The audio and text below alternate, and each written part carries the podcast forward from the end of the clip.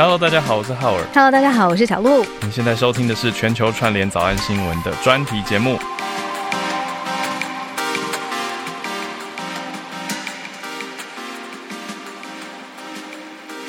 哎呦，上两个星期我好开心哦，因为就是音乐节目，我那么爱听音乐。这一次的专题，我们的选题好像比较严肃哈。呃，我觉得有有点难，已经超越严肃的等级了。表情？因为啊，我觉得我是现在在座可能总体经济学最弱的人。你我太谦虚。我自自己自白一下，我大学有修过经济学概论，嗯就这样。好啦好啦，最近我们在那么常在讲通膨啊，联储会升息，还有粮食禁止出口这些消息，其实反映了全球的很多经济活动嘛，所以才会讲到刚刚的总体经济学。那讲到总体经济学，我们很喜欢也很高兴可以邀请到的节目，就是来自 Macro Micro 财经 M 平方。那今天邀请到首席研究员 Ryan 来到现场，跟我们来分享要怎么去解读这些经济的讯息。大家就一起来掌声欢迎 Ryan。Hello，大家好，我是财经平方的哦。哎呦，欢迎你来哦！先老实招来，有听过几集全球串联早安新闻？今天恶补了特别多集，但之前就有听啦今天特别，因为因为你们你们一直都在很前面啊，所以其实蛮常蛮常会听到的。我觉得我们幅度很大，我们可以前面，然后也可以很后面，就是看看主 宽度。很大。对啊，哎呦，这很高兴邀请到首席经济学研究员 Ryan。一开始你就冷静冷静。就就这么凶，我凶吗？直接质问人家听过几集。哦不过 Ryan 真的很认真啊，在刚刚我们开始录之前，Ryan 嗯就小聊一下，就讲到最近真的有跟上我们这个礼拜的话题。好，Ryan 其实是盛赞我们节目，就觉得我们嗯选题都还不错。我们才盛赞财经验平方嘞。而且重点是你们选题，我觉得哇，真的是会让大家去补充到很多现在当下的知识，尤其是嗯拜登这几天啊，对啊。不枉费我们每天那么早起了。不过呢，那还是让 Ryan 跟大家介绍一下财经 M 平方是一个什么样的平台，有什么特别的地方？那其实我们是成立在二零一五的一家就是教学总经的一个平台。那我们这个网站上，其实目前其实在呃台湾还有全世界，那其实有二十五万的一个会员。那我们跟外面就是呃一些就是在做可能投资啊比较不一样的是，我们这个网站所有的一个数据，在我们网站上都是一个动态的一个呈现，而且所有的数据之间，我们会把它画成图。那画成图是什么意思呢？就是说，哎、你可能原本不懂这个，可能说大家很常会讲到，哎、制造业的一个库存啊，那可能制造业的经理人指数啊、PMI 啊，就这些东西要怎么看？但是我们当我们把它可能跟股市画在一起，跟汇市画在一起的时候，你就会知道，哎、我们这个数据是要拿来看哪一个投资商品的一个呃，就是总经教学的网站。嗯，我对于你们网站呢、印象很深的就是打开来就可以看到很多动态的图表。嗯，我觉得然后很清楚，很好。图表是各方各面哦，不同的产业，然后不同的数据，然后制作又很精良这样子。然后尤其你们一直在强调就是景气循环，然后可以从这些图表的数据当中看得到。所以我们虽然虽然现在听声音啦，但是我很好奇那些图表的制图啊、操作啊，还有嗯，要教懂大家怎么看，这个是不是花了很长的时间？其实我觉得算花了很长时间，而且可能还要一些就是不同的呃方面的一个人才去做出来这件事情。像我们的创办人，一个就是 Rachel 嘛，那 Rachel 她就是以前就是金融业出来的研究员，嗯那我们另外一个创办人他就是 IT 嘛，那他就是设计这个网站的一个样式啊，那我们图的一个画法的一个就是专业的人。那接下来就是我们这些研究员。那我们研究员的话，其实像刚刚呃，就是主持人有讲到说，我们怎么用景气循环去看这件事情。其实，在经济哦，就是大家都会把它想的太难了。就其实经济没有这么难，经济真的就是一个人的行为。像我做一个很简单的举例，哎、我就问一下主持人哦，嗯就是假如我问问一个问题，就是嗯你们通常在你的手机大概几年会换一次？一年啊，一年？嗯哦，那一年比较快。那小鹿嘞，我现在这一支用了四年呢、哇四年。嗯，我我需要一支比较新或拍照功能比较好的，我就再买一支。嗯，对，然后但是我四年没有，对啊，哇哦，但其实一年跟四年，我觉得这件哎、还算个数字还不错。我们会把它加起来除以二、就是差不多二点五，就差不多就是三年。就是说，你可以想象，就是我们制造一个手机，它在一个销售的一个循环，嗯人平均就是三年左右，嗯或是四年左右去换一台手机。嗯那可能汽车可能在美国，它就是一个五年。那所以在只要有这样一个人的行为不断的重复的时候，其实厂商就会因为这样子，所以制造产品，那堆积库存，那库存堆到太高，然后库存消耗不了，就会一直有这样的事情重复发生。嗯。那这其实就是经济，那也就是我们平常很常的，就是最近啊，因为最近其实台股的呃，就是跌幅也很惨重嘛，对不对？那嗯。其实这件事情是可以被预知到的，就是如果我们从一个制造业的一个库存循环来看的话，现在就是制造业的一个库存正在堆积起来，那可能新订单的那个强度没这么高，因为可能大家在过去两年股市狂涨嘛，那所有央行的救市嘛，大家已经换过了这些手机，换过了可能说耐久材的一些冰箱啊、电视这些等等的。那所以其实经济学这件事情其实真的是蛮简单的，那只是就是没有人去告诉你这个简单的这个人的行为怎么发生。那我们其实我觉得我们网站在教的就是这件事情，这样子。嗯，对，那这样讲不是很公平，因为每次讲经济学的时候，都是听到那些数字，什么 PMI，然后倒挂直利率，对对然后对对各式各样的。然后呃，其实如果没有像你们这样解释的话，嗯，或者是像举刚才一个手机的例子，其实根本是不知道那些那专业，的名词到底是什么。很难去理解。像可能刚刚小鹿讲到那个 PMI 嘛，那所以说我们现在可能说，哎、怎么发现这一波哎制造业的库存循环已经开始往下走了？那就是 PMI 里面有一个新订单的一个指数，它就是说它去调查哎很多的一个制造业的企业，就说哎你在预期啊，你的下个月的接单状况怎么样？那如果说高于五十，就是表示说它的接单状况有变好。那其实刚好台湾就在五月初的时候，这个新订单的指数就是跌破了五十荣枯线，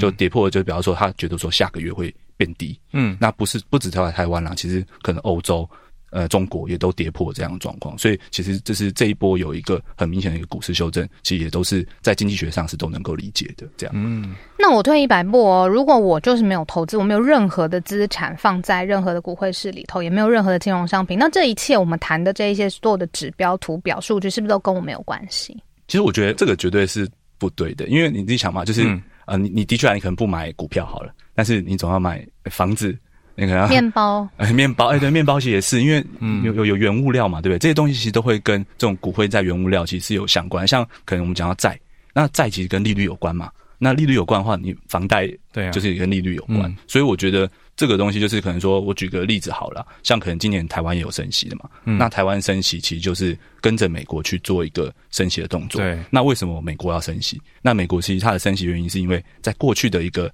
两年的时候啊，因为他们一开始碰到疫情很严重，二零二零三月的时候，大家应该很有印象，嗯就两年前而已嘛。那那时候就是因为疫情太严重了，所以政府要撒钱去救市，嗯可能用了很庞大的一个财政政策。像我记得吧，好像一开始的 KS Act 好像花了二点二兆的美金，那后来又陆陆续续的九千亿啊，然后一兆啊这样子撒下去。那这样撒出去之后，其实在这两年造成了很多的资产大幅的上涨，那就会有一个。刚刚我们前面其实主持人有讲到的通膨的问题，那联总会面对这种通膨问题，假如说他让它一直持续的严重下去，影响到一般人民众的一个生活的时候，那他就一定要去调控它嘛，所以他就要做一个升息的举动。那所以如果你有看总金的话，你就可以知道说，哎，联准会其实是从去年的十一月的时候，而且这个跟我们刚才前面一直讲到拜登是有关的，就是拜登在提名联准会的主席跟副主席的时候，他在那个就是公开的一个发言有讲说，哎，我提名这两个人啊，嗯然后呢，他们要关注通膨这件事情，那就是从去年的十一月开始。然后呢，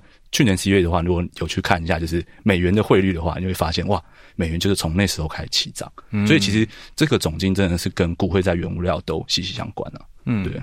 所以 Ryan 应该就是整天也都有在关注国际新闻啊，因为这些消息会带动着你说我们所谓的消息，它指的是政策，嗯。因为政策是最明白会生效而且影响市场嘛。对就是说，你说把政府看成是一双手的话，它到底是多么的去影响市场或是干预市场？嗯所以 Ryan 应该都是整天在看国际新闻嘛？所以我所以我那时候就是在上这个节目之前的时候，我就说哇，你们选题都很厉害的原因也是因为这样，因为我觉得哇，你们好像都选到就是跟经济很有关的国际新闻，嗯嗯嗯对，然后这一块其实就是我们在做财经平方的时候，也都是在推广这一块这样，嗯，我们自己的感觉是因为政治跟经济影响真的层面很广，而且分不开。对，所以我们选题常常都会碰触到这些面向。嗯，那我刚刚问的是一个假设型的问题嘛，嗯。说如果没有在做投资，对，那但是 Ryan 也说，其实没有做投资，我们日常生活中也可以碰得到。嗯。那更何况是如果你现在正在收听，而且是有做投资的朋友，我们刚才有说，就是从总经的经济现况，然后来看股票啊、汇率啊、个别产业各种的未来发展。这一次呢，财经院平方有举办一个全球总经影响力的论坛，在上面呢也都可以听到。也看懂现在总体经济的大局，然后也会让你规划，知道怎么样是更适合自己的投资的策略。嗯，而且是线上举办，所以其实海外也都可以参与。嗯，被迫的，被迫的，疫情，我们辛苦了，我们很想要实体跟大家见面的。我有印象，去年好像也是实体要转转线上，对，就变成线上的方式。那今年我觉得又意义不太一样，因为去年的动荡没有今年这么大。那现在今年市场动荡这么大，所以很多听友可能常常在听我们讲这些关键字啊，通膨啊，升息啊，粮食危机，那就欢迎参考一下论坛，可以看看在这个不稳定的市场里面怎么去做好预备跟资产配置。嗯，刚刚讲到一个关键字就是通膨，那接着赶快来请教 Ryan，就是说全球性的通货膨胀是在什么情况之下发生的？那个起始点好像很难去找到，而且都是一连串连锁反应就滚起来这样子。那我们今年看到最明显的可能就是乌俄战争，原原油的价格，然后带动了所有的呃物料。然后那你怎么看什么时候会结束，什么时候会稍微呃缓和下来？好，那其实就是通膨。我们刚才其实我们为什么今天一直讲这个制造业的一个。的库存的一个循环的原因也是这样，就是其实这个通膨的一开始的一个起因是在二零二零年的三月的时候，我们刚刚讲说，哎，财政啊，货币政策花了非常多的钱来救市，可能说像联准会，它其实就花在五兆美金的左右的购债的金额来，就是支撑这个市场。那这也让就是哎，大家的购买力拉得很高，所以疫情期间的时候，那种电商的一个消费啊，就是哇，就是。工人都还不能回去上班，但是买的人一直买，所以就造成一个供需有一个不平衡的现象。嗯，就是说，哎，大家已经把库存都买光了，缺工很严重。对对对，但是缺工没办法把这些库存补回去，所以这是让价格上升的一个原因之一。那就刚好今年。又碰到了一个俄乌的一个冲突，嗯，那俄乌冲突，因为俄罗斯他们掌握了一个全球大概十帕左右的一个原油产量，嗯，所以其实这个供给侧也是让那个油价就是突破一百多，就新原油现在其实是一百一十几，对。那另外的话还有一个就是，其实呃，可能现在也蛮多人开始讲了，就是中国的一个清零政策，因为我们原本在供给这个环境下，就疫情已经因为疫情就是没有这么好补足了，那结果中国它一做一个这个。清零，那就把对啊，世界工厂，对对对，它世界工厂那些，对对，所以其实这个东西也让它变得更严重。那这个环节里面，其实大家应该有很印象嘛，之前的航海之乱，嗯，就是这中间其实会有很多环节被涨价，因为就是供需不平衡的一个状况。那至于说通膨到什么时候，其实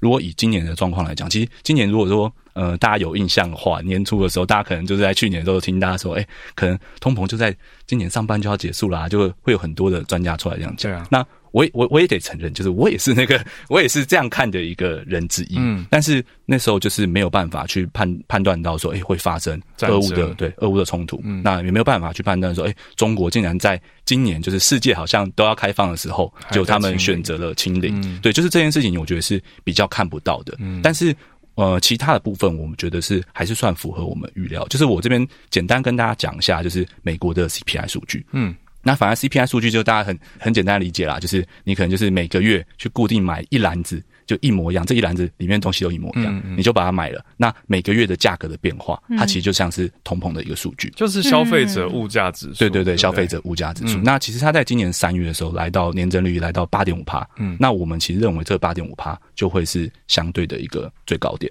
那这个相对最高点是这样啊，就是呃，假如说可能在疫情期间，就是假如说有在美国朋友的话，你会知道什么东西涨得很夸张，二手车跟新车，就是因为这两个东西是对，因为供供应链的问题，他们是涨价涨最夸张的。那这个涨价就是它会呃，可能在二零二零年诶涨幅一点点，二零二一年因为很缺就涨很多。那这个涨很多啊，它不可能在今年继续用一样的幅度去涨，因为你自己且简单想象就是。很多在美国现在买二手车的人啊，呃，就这台车我再开一年还可以用原价卖掉。但是你如如果说我们疫情明明是慢慢的一个缓解，它有没有可能在今年再涨一倍？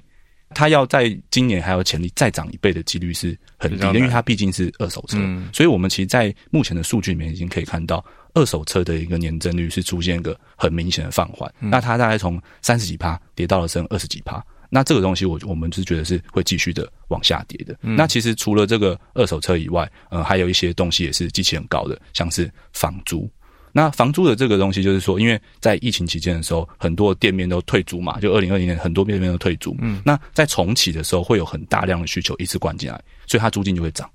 但这个涨幅也不可能年年都涨，嗯，它一定也会涨到一个程度之后就会稳定下来。所以我们其实还是看，就是今年的上半年可能就会是通膨的一个年增率的一个高点。嗯，那一般人为什么需要去关注说通膨的年增高点发生在什么时间点？因为其实这个的话就会环绕到我们刚才前面有讲到一个联准会的一个行为，就是当这个通膨如果控制不住的时候，联准会就要被迫去做一个升息的举动。那它去升息的意义是说，我要价格稳定，我的经济才能够长远的发展。因为如果价格如果不稳定的话，民众他的购买力会降低。嗯，就是他其实是希望说，呃，如果能够稳维持稳定在一个两趴的一个增长，那大家就是哎努力工作，我可能每一年可以薪水涨个两三趴。那我就可以经济持续的一个成长，但是如果你说，假如说啊，现在通膨八趴，就是。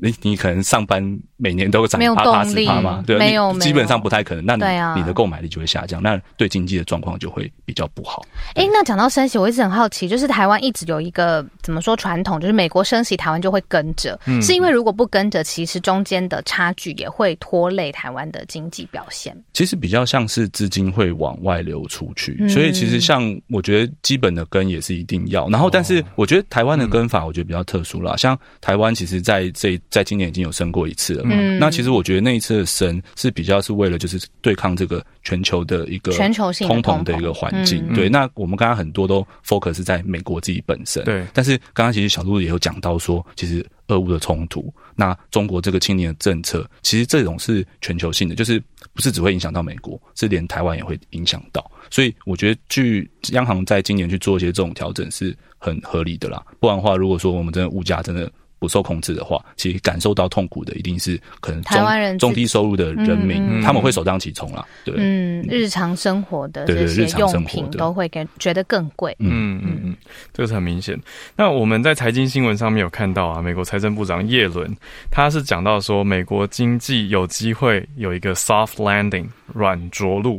Ryan 怎么看呢？觉得也跟大家讲一下软着陆，我们应该怎么去理解跟解读？难道说为什么要要现在是要降下来的意思吗？所以要着陆？好，其实像软硬着陆这个事情的话，我觉得要就是因为这是算一个专有名词啦，我觉得稍微解释一下，就是其实现在呃很多的媒体跟经济学家看法也会有一点不一样，因为经济学家他看法是比较长的，我就用联准会去做举例好了，嗯，就像可能说联准会他在看软硬着陆这件事情的时候，他觉得软着陆是说一整年的 GDP 不衰退，但是你如果说你去看我们现在普遍的新闻媒体，他大家都会讲说啊第一季美国 GDP 就衰退了。但是第一季美国 GDP 的衰退是一个季的一个衰退，对对。那其实经济学家他们比较看的是一整年啦，就是季的确是衰退，它绝对值就有出现衰退的状况。但是其实联联总会它主要是看一一整年。那如果一整年出现衰退，就是硬着陆。那如果说一整年是哎只有中间只有季度，然后没有连续两季以上的话，其实基本上都会认为是软着陆这样子。那就是 GDP 的一个有没有衰退？意思是看一季一季的都还可以，没有说很严重，然后一整年。对对，很惨。嗯，如果很惨的话，就是摔得很很糟，就是一个硬着陆的。对，就是一个硬着陆的概念。嗯，对。我觉得今天好像在翻一个财经大词典呢，我们就出一个词，然后他就帮我们把那个解释列出来，然后用最简单的语言，对，这样子。因为接下来我要列一个新的词了。每次呢，都是在报财经新闻的时候，就听到无限量化宽松 QE，然后就说美国就是爱印钞票。可是那些东西都对我们觉得日常生活当中，我也看不到那个印钞机，然后我也不知道它这个印钞票印的那个量对于经济上面的冲击到底是表现在哪里。可是就是一直会听到这些字，这代表什么意思？好，那其实这个就是在二零二零年的三月嘛，就开启无限量的一个 Q E 嘛。那其实 Q E 这件事情，嗯，我先绕句，就是以前的前联总会主席的 Bernanke 的一句话了。嗯，他觉得就是购债这件事情其实是一个 credit easing，是一个信用的扩张。那这个信用扩张是什么意思？就是说我联准会是央行嘛，对。那我跟很多的银行啊，或是跟一些房地产的一个抵押的一些公司，我跟你把你手上的一个资产买进来，这是购债，对，就购债，我把它买进来。那买进来的时候，其实你的银行的一个资产的状况就会变好，对，因为因为原本那时候可能像零八年的时候，那时候次贷危机嘛，那些 MBS 可能都是一些很危险的一个不良资产，那我就跟你买下来，我央行跟你买下来，嗯，那央行就给这些呃债权人钱。对，就给这些债权人，就是我用现金去跟你换，而且是永久性的把它买下。哦，OK。所以银行它的性资产就会变好，但是债权就变成央行。对，变成央行。OK。但是央行不会倒嘛，因为它可以就是它有它足够的国家的在背后支撑，所以它其实是一个信用非常无，可以简单说是无限的一个信用，对无限信用的一个概念。哦，所以它为了要让银行的体质变好，或者是这个市场更活络，它就一直去购债。对对对，因为银行在这个金融体系是很重要的一个角色嘛。它如果体体质变好，它就可以去贷款，它可以贷款给民众，那可以去贷款给企业。那就可以做消费，可以做投资，那它就是一个货币一个基基量的一个去提高，它的基数去提高的一个感觉。哦，那最后我一直不还给央行，央行也不会怎么样啊？诶，实实际上是这样啊，但是其实像现在今今年因为有通膨的状况嘛，所以联准会也有其实第二次的一个启动一个缩表状况，因为它上一次是在二零一七年嘛，那这一次就是也是有启动一个缩表的状况。但是就是看通膨没有很严重啊，如果通膨不严重，他也不会去做这样的一个行为。好，刚刚讲到购债，嗯，那这跟 Q E，然后还有力道啊，然后到底要你说无限量化宽松，对于一般消费者意义到底是什么嘞？哦，其实，在二零二零年三月的时候，其实它那个无限量，我觉得是给一个市场的信心啦。它其实不也不是说真的无限量，因为你到后会发现它的哎每每个月都会喊出哎我就是要买多少，那我慢慢的购债的数量慢慢的减少，嗯，然后呢到现在可能说缩表。那他缩表的时候，他也会喊出一个金额，像现在的金额就是我每月要收回四百七十五亿的美元。嗯，那从那个六六月一号开始，对对对，所以其实他这个都会喊出一个数量了。那喊这个无限量，其实我觉得是比较像是信心那时候的信心 marketing。对对对，因为他他不知道他不知道那时候要花多少钱才救得起来啊，所以就先喊出一个就是无限量化宽松。对对对，哦，为了信心啊，对，嗯嗯。那为什么大家会觉得？应该说，我们平常的认知常会把 Q E 理解成或者讲成印钞票，是因为这样比较好懂嘛？因为实际上不是真的印钞票啊，是购债。其实实际上是啊，因为你可以你可以想象嘛，就是假如说央行它跟银行买的这些债，它用什么钱去买？其实它是用它的信用去买嘛。那其实现在普遍的主要国家哦，就是美国、欧洲，他们的发行货币。都是用他们的信用去发的，嗯，对，所以其实的确是有印度钞票啦，就是因为你真的跟银行把这些东西买进来了，哦，那是一个抽象的钞票，因为这这个是简算也算简单科普啦，就是我觉得因为现在主要的国家都是用信用去发，看日本日本其实也算啊，嗯，对，但是可能说有一些国家它就不能这样，它可能就要有外汇储备，可能说像俄罗斯。然后也可能就像台湾，我们基本上就要有一定的储备，才能够让国际间相信我们的货币有这个价值。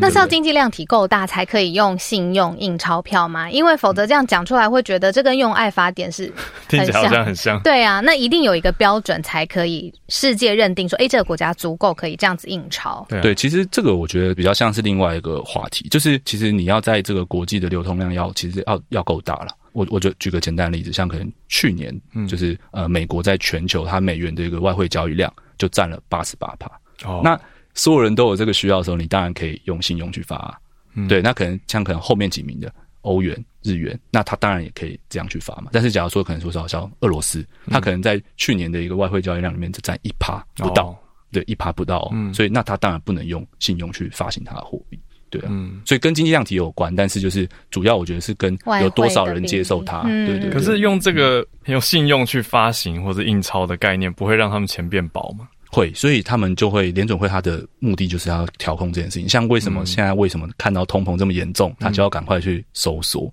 因为他如果说像我举例哦，像可能今年的一个美国的一个 GDP，其实大家普遍就是预估概可能说二点八到三帕左右。就是美国的年增长，但是假如说你的通膨哇，直接远远超过，像现在对啊，可能八八多的一个通膨，那可能大家就会开始怀疑你哎法币的一个状况，嗯，就是是有可能的。所以我觉得他们本来就是会因为这样子，所以去做一个收紧的一个状况。嗯，那我们回到股市好了，对，从总金看回来股市，因为最近不论是台股、美股，你说甚至是虚拟货币的世界好了，反正就是一个字跌跌撞撞啊，就只能这样了。那这。扣回来，其实是不是也跟总经理刚才一直强调的升息其实有关系？就是它资产在股市的流动性又变少了，然后风险更高的虚拟货币世界又更不用说嘛，就是因为升息。嗯。对，其实这个我觉得是一定有相关，就是有一句就是俗语吧，算俗语吧，就是我们通常做股票会说不要跟联准会作对。哦，对，就是其其实就是有这种这种概念，因为刚刚我们其实有讲到联准会在二零二零年的时候开始做它的一个无限量购债，嗯，那其实这个金额啊，其实大概是五兆美元。那我们是从它的一个资产负债表看出来的啦，因为它的资产负债表在二零二零年的时候差不多是四兆，那现在是一个八点九。快九兆的一个状况，所以它其实就释放出一个五兆的资金。哦，那所以其实你在有这么大量的资金，然后又这么短的时间内，短短一两年内就放出这么多钱，一定是资产都涨翻嘛？对，这个是很合理。那为什么今年会开始这样？就是因为他们从去年的政策就开始转向，要去关注通膨。那你去关注通膨的时候，你就要把这些钱收回来。那其实刚刚好，就是刚刚好，就是我们在录这个节目的前一天，就是纽约的联储啊，他就发布了他一个呃，就是年度的一个公开市场操作的报告。他就说，我现在这个啊，目预估啦，预估就是我现在这个九兆的一个资产负债表，嗯，它在二零二五年它是要收到五点九兆。所以你可以想象说，哎，他大概就是会去收回了一个差不多三兆左右的二到三兆的一个资金量了。所以其实我觉得，这又会回弹，对吧？呃，就是会会会先会先跌嘛，因为他先先收回钱嘛。那他到二零二五年的时候，他可能会把这个资产负债再继续扩大。那那时候，哎，可能就会股市可能它又有资金的一个活水这样子。但是因为股市会很领先反应，就是像现在更早一点。说实在，现在根本就还没开始说，嗯，但是股市已经先反应了半年了，嗯，对，所以其实我觉得股市这个会提到，它当然会有一个就是呃前后的一个关系这样子。可不可以说，我不知道我这个讲出来会不会被投资人骂，就是股市没有那么理性。股市不像是总体经济学这样好预测，股市的不可预测性是不是相对更多？因为它反映出来的是投资人的行为跟信心。对，而且会有点恐慌啦，就是有时候恐慌的时候，你会不管到底的卖出或是买进啊，所以有点担心，所以我就赶快买或者赶快卖，先抛售。而且就是假如说你都知道联总会要这样做了，那你可能就会先行动。对，嗯，怕说到时候来不及。对，或是你卖的比较早啊，这种感觉。哦，对啊，对。从总经，然后讲到了股市的表现。如果再往下看，股市里面各个产业呢，你怎么看接下来的潮流跟趋势？比如说你刚刚说的车子，在美国这一两年过去，尤其是过去这一年涨得很凶。嗯，那还有各行各业，我不知道接下来产业上面的分析怎么看。好，其实因为刚好我们是在就是呃四月底的时候，其实美国就是一四七十去公布那个那个就是他们的财报嘛。嗯，那刚公布财报完，那其实我们目前有整理一下它的一个呃，就市场预估这些产业的一个 EPS 年增率的一个状况。那其实我们目前其实看到比较好的产业，第一个就是能源的产业。那能源产业以外，就是一些疫情后复苏的产业，可能像旅游的一个行业，或是像像房地产里面有一些，就是他做那个呃饭店租赁的一些行业。那还有一个是可能大家比较耳熟能详的一个半导体的行业，他们的年增率会是在今年还是比较维持比较好的一个。状况，所以其实我们目前，我我稍微稍微把细讲一下好了。可能说就是像前面两个，就是能源跟一些疫情后复苏这种饭店的行业，它都是因为前两年的一个基期非常非常低，因为疫情很严重嘛，所以你一定会很糟糕。那甚至去呃，就是二零二零年的时候，油价还有负的嘛，对，所以那时候都一定会很糟糕。那现在油价已经涨回一百一了，那接下来这些油商它贩卖利润一定会很好，所以它也是先行的大涨一波。那这这两个都比较属于是因为机器，所以有一个就是暴增的一个状况。嗯，那我后面讲的一个半导体，其实是我们目前或者刚刚讲到一个汽车，其实是我们目前觉得从从总经角度来看，它会是一个比较健康的。它即使价格已经暴涨了，但是还是相对健康的一个行业。那原因是这样子啊，就是假如说大家可以去看一下汽车的一个库存状况，就是汽车的库存状况在嗯，就是全球的一个就是状况下，就是都还是非常非常的低，因为供应链没有好转，对，所以汽车来不及去制造去补充那个库存，所以这个库存我觉得是让汽车还是比较相对安全的状况。就它就它假如说好，我们已经预期它可能今年会有一些跌价的一个状况，但是它跌的也会。比较有限，因为就是你库存很低，那它就会有个支撑。那半导体的部分的话，就是它要分的啦。半导体就是可能说，可能就直接简单举例，好像可能说台积电，像大大家应该最近应该已经有看到一些新闻了，就说哎，可能郭明奇，哎，你们知道郭明奇吗？嗯，就是就是天风证券的一个，就是反正他他专门在讲苹果的一个分析师啦。那其实他也出来，就是他的报告每次会引起市场的轩然大波，这样就反正他就是讲说啊，联发科啊、高通啊都已经开始砍单啊，什么什么的。对，然后但是他有特别去说，就是他砍的主要都是成熟制成的一个部分。那其实说以台积电来讲的话，它就是哎五十趴营收是先进，五十趴营收是成熟，所以。这个半导体行业里面，虽然我们看好，但是我们比较看好的是偏先进制程的一个部分。嗯，这样子。对，我觉得，呃，我刚好最近听到有朋友他买车遇到一个很特殊的状况，就是在台湾买哦，可是当然很多车也不一定是台湾生产制造，而是从其他地方进过来嘛。就车商跟他说。我现在不没没办法跟你确定你的报价。可是你可以先定，但到时候半年以后车子来了，你就知道多少钱了。哇，这样做生意？对啊，就是因为他真的也不知道啊，真的供应不来不及，就像是 Ryan 刚讲到的。那我想跟车用晶片应该也有一些联动的关系，那刚好又跟半导体又连在一起。对啊，怎么没有听到最近什么很夯的 ESG 啊、细制材啊、嗯、元宇宙啊？哎，像元宇宙这件事情，哎，这个可以，这不知道可不可以讲。但反正元宇宙这个东西就是。其实大家如果看 F B 的财报的话，就会发现其实 F B 这次算是哎财报开完后还算是比较稍稍稍微抗跌的一个公司，嗯，但是它也是改成了名字叫 Meta 嘛，对，但是重点是它现在元宇宙的东西就是。不知道在里面，在里面太比例太少太少了，对，所以其实这个东西就是呃，它可能还需要一段时间去就太前瞻。发酵，对，就还太前瞻了，对。那比如说什么碳排啊、ESG 这种啊，碳权交易的产业，碳权交易的产业，我觉得会呃，就是我我们总总经这边啦，就是在看碳权这个事情，我们也是觉得时间还要。还要一段时间，对，还有一段时间，尤其尤其现在现在像我我我刚才一直一直夸奖说，哎，为什么看拜登现在这个印太的经济的这件事情是很重要原因，就是因为其实。呃，全球从这个今年开始就是俄乌冲突，然后呢，中国侵领后，其实大家一直在讲一个名词叫做反全球化。嗯，就是说，哎，过去啊，从两千年到现在，对，是全球是一起合作、专业分工去降低这个，因为你你生产成本能降低，就是因为要专业分工嘛。嗯，哎，可能去比较便宜的国家制造，那有什么原物料的国家就提供原物料，对，就是大家拿自己最擅长合作的概念。但是从今年开始就变成一个。比较反全球化的一个现象。对啊，因为那么紧密的全球链产业链，反而就是最后害到那个当地的产业的一个元凶。嗯，对啊，对，然后然后这跟碳权的关系就是这样，就是讲说，可能说我们以前。像中国以前，他就是专门去做高污染产业的，嗯，对吧？那那如果因为他可以，对，就他他他愿意嘛，对，他现在也不愿意啦。现在其实从一五年后就已经比较不愿意，但是就是以前可以在别的地方找到愿意的国家，嗯，那现在这东西会越来越难。所以其实像碳权啊，或是绿能啊这种东西，长线是很看好，但是它的你说发酵的时间，对发酵时间很难确定，因为你反全球化的状况还不知道。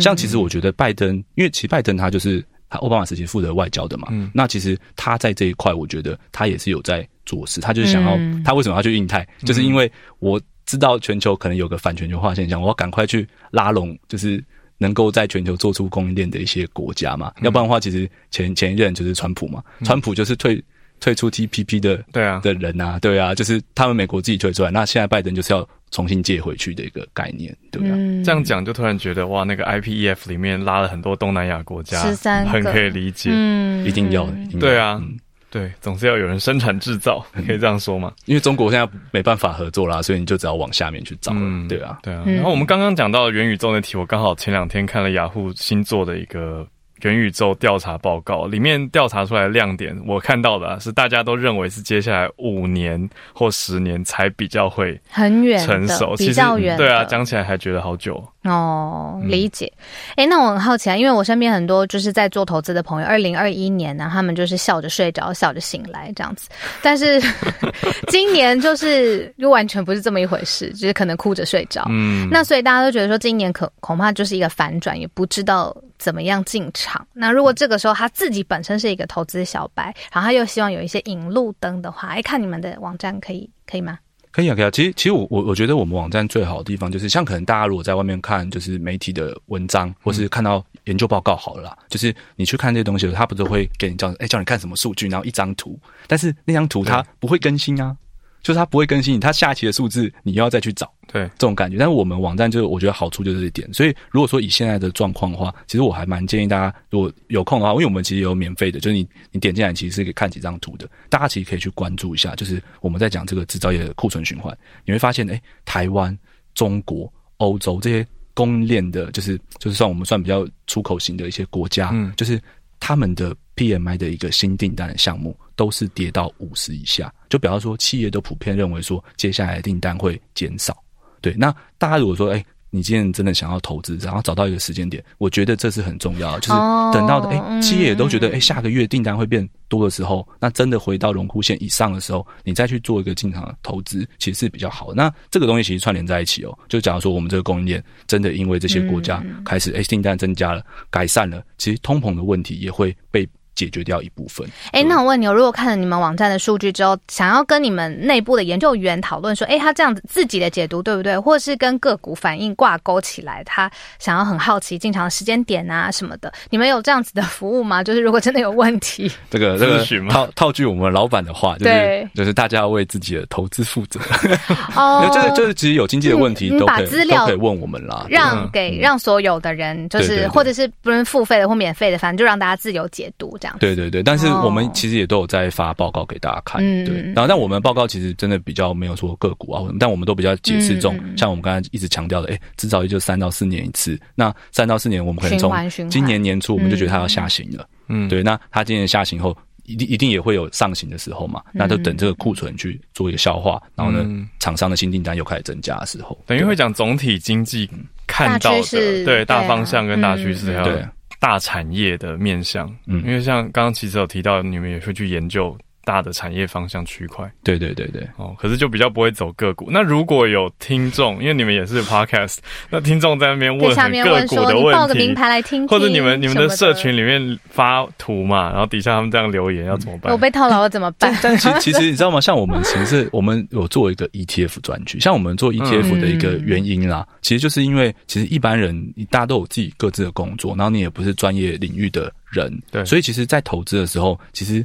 我们为什么很不喜欢，就是特别讲个股的原因，就是因为它其实没有这么的安全。像可能说美国这一波跌幅，可能说好纳斯达克跌幅，今年年跌幅已经最重了，二十八趴，但是。你可以去看到里面超多的小型成长股是五十趴、六十趴、七十趴这样跌，嗯，对，所以其实我们在投资上，就是我们看总经的投资上，对外我们也比较不喜欢讲个股的原因，就也是因为这样，因为其实有些个别产业它会有一些自己特殊的因素，或是它从来它或者它可能从来都没赚过钱，只是因为一个前景一个展望，它就涨得很高，对对对，有题材又涨得很高，所以其实我们还是比较认可就是指数型的啦，我看好这个国家。那那我就投资这个国家，那可能会是相对比较安全。你可能不会是最暴赚的那个人，但你可能会是比较稳健的一个投资人。所以相对也是比较长期的，对，长期的可以这样说。嗯，Rachel 有开手把手教你怎么买 ETF 的课。哦，嗯，好，大家可以参考一下。听起来我好像需要去研究一下。那我们最后可以问一下 Ryan，可以提醒我们一下今年全球总经影响力论坛的时间。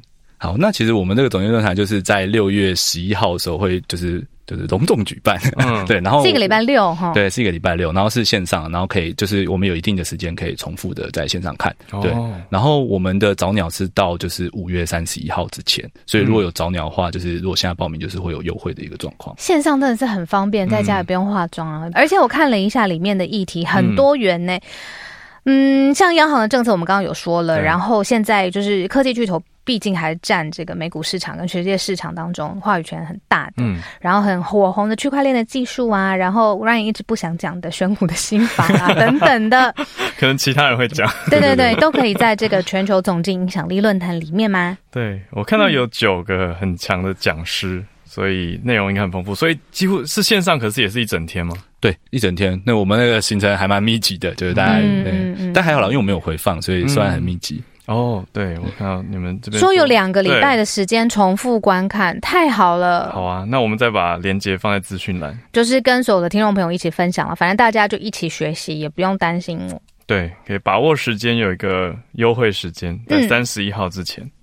那我们今天真的学到很多，也很谢谢 Ryan 来跟我们分享，用总体经济的角度来看世界的动向跟这些大趋势。大家可以去财经 M 平方的网站上看看，他们的图是动态，会图真的很好看啦，是真的。对，但是我觉得我看了图这么好看以后，我还要再多学习一些它背后的原理原则。就这个论坛喽，对，线上见，微微你可以私信我们。谢谢 Ryan，谢谢。